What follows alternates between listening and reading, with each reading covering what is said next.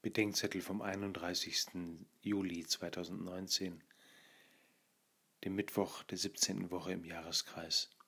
Matthäus 13, 44 bis 46. Der christliche Glaube sagt, dass sich die Nähe, Güte und Freundschaft Gottes keiner verdienen kann. Daraus hat das heutige Lebensgefühl gemacht, die Gaben Gottes seien umsonst. Zu Deutsch, die gibt's einfach so. Dem widersprach bereits in den 1930er Jahren Dietrich Bonhoeffer und stellte dem Klischee der billigen Gnade die teure Gnade gegenüber. Billige Gnade, schreibt Bonhoeffer, heißt Rechtfertigung der Sünde und nicht des Sünders.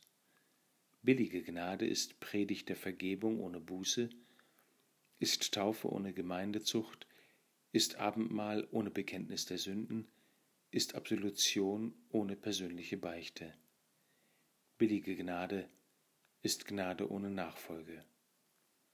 Dagegen ist für Bonhoeffer teure Gnade der verborgene Schatz im Acker, um dessen Willen der Mensch hingeht und mit Freuden alles verkauft, was er hatte.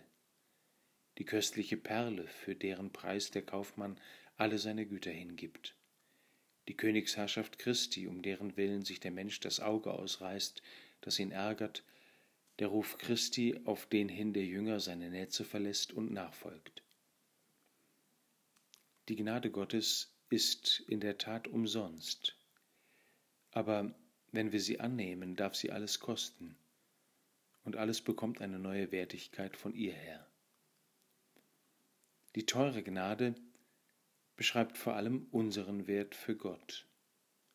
Für Gott sind wir die kostbare Perle und der Schatz im Acker, die er sucht und findet und um deretwillen er alles dran gibt, selbst das Leben seines Sohnes, damit wir die Seinen werden.